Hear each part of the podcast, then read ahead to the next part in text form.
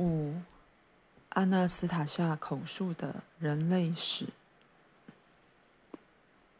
吠陀。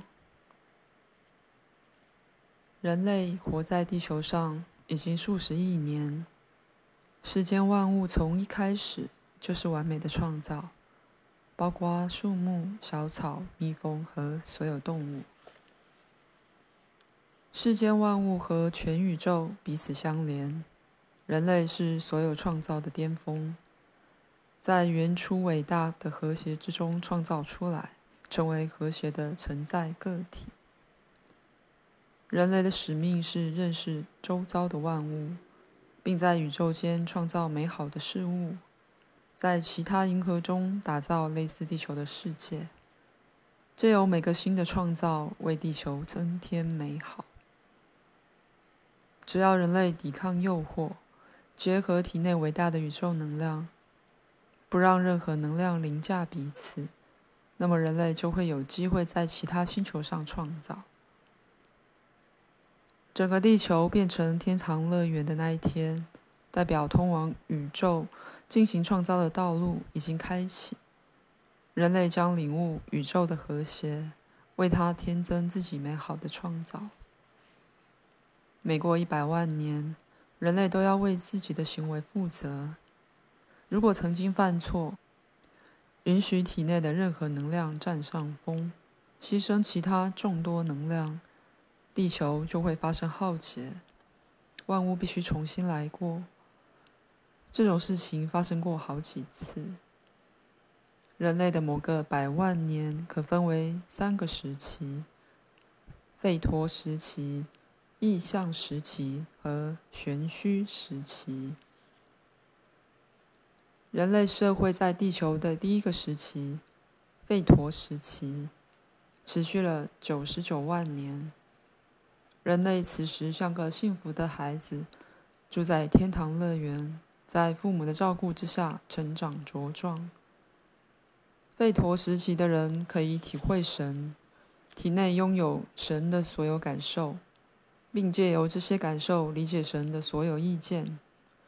假如人一时忽然犯错，神可以只凭暗示纠正错误，不破坏和谐及侵害人的自由。吠陀时期的人不会去问世界、宇宙和银河，以及他们美丽的星球——地球，是由谁创造、如何创造的。所有人都能体会，周遭的万物无论看不看得见，都是由他们的天赋神创造。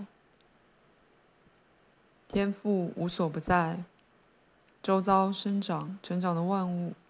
都是他有生命的思想，他的设计。人类可以透过思想与天赋的思想交流，而且只要仔细了解天赋的设计，就能使其尽善尽美。吠陀时期的人不会膜拜神，没有后来出现的大量宗教。人类过着神圣的生活，他们的文化是有生命的。肉体没有病痛，人类依照神圣的模式穿衣进食，从未想过食物和衣服的问题。他们得以思考其他事情，因为各种发现而兴奋。人类社会没有统治者，也没有现在划分各国的国界。地球的人类社会由幸福的家庭组成，各大洲住着一个个的家庭。创造美好空间的渴望将他们聚在一起。那时有许多不同的发现。每个家庭一有美好的发现，就会迫不及待与人分享。爱的能量组成家庭，每个人都能体会。组成新的家庭，等于在他们出生的星球上创造另一个美好的绿洲。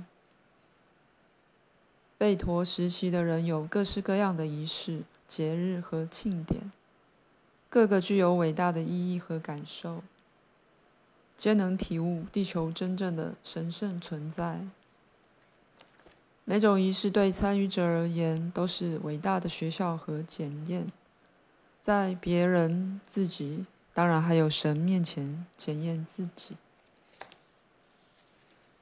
我会告诉你，并让你看到其中一种仪式——结婚仪式，但应该说是爱侣结合的见证仪式。你要看好，试着与现代的知识程度和文化比较。两人的结合，婚礼。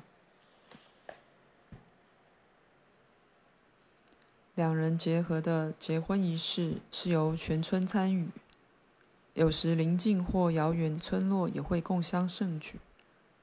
情侣认识的方式不尽相同，可能是同村年轻的两人爱慕彼此，但最常见的是多个村落合办庆典时，两人的眼神交汇后，在心中对彼此产生感觉。男接近女或女接近男并不重要。两人单凭眼神就能分享许多事情，但仍可透过语言传达。如果翻成现代的语言，听起来大概是：“美丽的女神，我能与你共同创造永恒的爱的空间。”他对所选的女孩说。如果女孩的心有所反应，就会回答。我的男神，我准备好帮你进行伟大的共同创造了。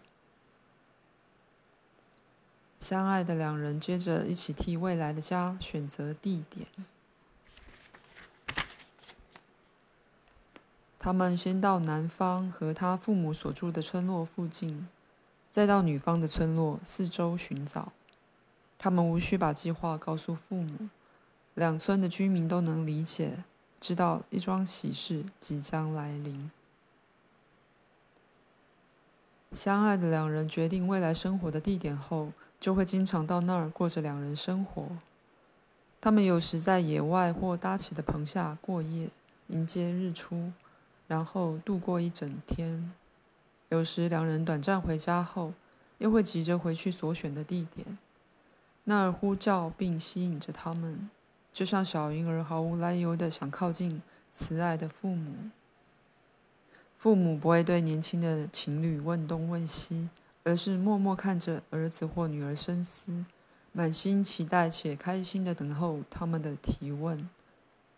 孩子再度回到两人伟大的秘境，可能住个数个月或一两年，但此期间没有任何亲密的肢体接触。吠陀时期的村民知道，这对情侣的内心正在创造伟大的设计，爱的能量赋予他们灵感。男女两人自幼接受父母的生活习惯、知识以及对吠陀文化的认知，能够体会夜空发亮的星星，随着晨曦绽放的花朵、蜜蜂的使命以及四周存在的能量。男女两人自幼见证父母在爱中创造的美丽家园、绿洲和天堂乐园，现在也要努力创造出自己的。他们在所选的土地上，约一公顷以上，规划实际的生活，必须想出住屋的设计和各种植物的安排，使万物得以相辅相成。他们要让万物自行成长。本身无需付出劳力，为此必须考虑众多因素，包括许多星球的位置、空气每天的流动方向。植物每逢春夏都会散发芬芳和仪态。相爱的两人亲手安排每株植物，让徐徐的微风出现时，掺杂不同仪态的香气能被吹进屋里。万物形成前所未见的共生体，由各种神圣的创造组成。除此之外，爱侣所选的地方会变成一幅美丽而引人入胜的图画，不是在画布上，而是在有生命的土地上，一幅由思想创造而成而有生命的永恒画作。即使是现代的人，也能想象。努力规划自己的家园时，会有多专注且投入。下屋小农更能理解，特别是在春天时，思考未来的土地让他们多么入迷。天赋异禀的艺术家也知道，构思一幅画作时，他们有多专心入神。这些渴望聚集在爱旅心中，他们的知识受到爱的能量加持，进而生出灵感。因此，根本不会想到现在所谓的肉体之欢。在心中想好设计后，相爱的两人会先去新郎的村落，挨家挨户拜访，邀请村民前来做客。每户人家也是既期待又兴奋地等候他们。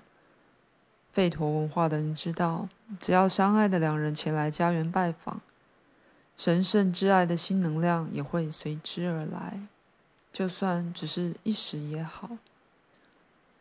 每座家园的美丽空间都会对年轻的爱投以微笑，这不是天马行空的想象，也不是故弄玄虚的信仰。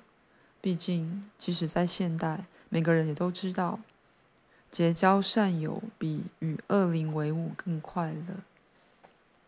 相爱的两人不会生气，尤其是一起到别人家拜访时，村里的每户人家也会很兴奋。年轻的情侣走进他们的花园、庭院或住家时，不会对主人谈天说地，只会对每个人各说一句话，例如：“哦，您的苹果树真漂亮，您家的小猫看起来很聪明，或者您家的熊勤奋又贴心。”听到这对情侣对花园、树木或家中小猫的赞美。村民都会觉得那是年轻一代对长辈生活的认同。这些评价绝对发自内心，表示给予赞美的人也想拥有这样的树和熊。每个村民都无比骄傲且开心地想在全村面前，把收到赞美的东西送给这对年轻的情侣，迫不及待地希望他们所选的日子到来，要把礼物亲自送给他们。年轻的情侣也会到新娘的村庄挨家挨户拜访，有时去完两村的所有人家需要三天，有时一个星期都不够。情侣绕完村庄，通告指定的日子后，两村的男女老少会在黎明破晓时赶到情侣的新家做客。他们站在年轻情侣用枯枝围起的土地四周。中央棚子的旁边是以花朵装饰的土丘。你看，现在就能看到一幅与众不同的景象。他来了，你看。少年走到两村村民的面前，犹如阿波罗一般英俊，褐色头发、蓝色大眼的他走上土丘，兴奋地站在所有人面前。他叫拉多米尔。在场所有人的目光均望向他一人。一阵沉默后，他开始说话。他在所有人面前描述自己与爱人共同创造的未来空间规划。拉多米尔比手画脚地说明苹果树、樱桃树和梨子树种在何处，松树、橡树、雪松和槟木的位置，树木之间要种哪些浆果丛，哪些小草会散发芬芳，蜜蜂在树丛间可以多轻松的筑巢。以及勤奋的熊要在哪里冬眠？他满怀灵感，快速地描述计划，前后讲了三个小时左右。所有人仍专心且兴奋地聆听。少年每次根据伟大的计划指向某种植物生长的位置时，都会有人从专注的群众之间出列，站到未来苹果树。梨子树或樱桃树生长的地方，有时是女人，有时是男人或老人，但也可能是双眼散发理性、智慧、快乐又满足的孩子。那些从群众出列的人拿着幼苗，走到少年说会出现美丽生命的地方。大家会向出列的人鞠躬，毕竟年轻情侣当初拜访村落时。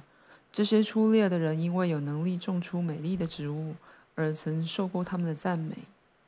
这也表示，出猎的人值得造物者的赞美，所有人的天赋，关爱万物的神。这个结论合情合理，并非依据迷信而来。吠陀文化的人会把构思美丽绿洲的年轻情侣视为神，这种态度不是毫无根据。造物者当初在一瞬的灵感和爱之间创造万物，这对年轻的情侣也是受到爱的启发而有美好的创造。你看，少年讲完后走下土丘。走到兴奋且激动地观看一切的新娘身边，牵起她的手，一起走到土丘上。现在，他们一起站在土丘上。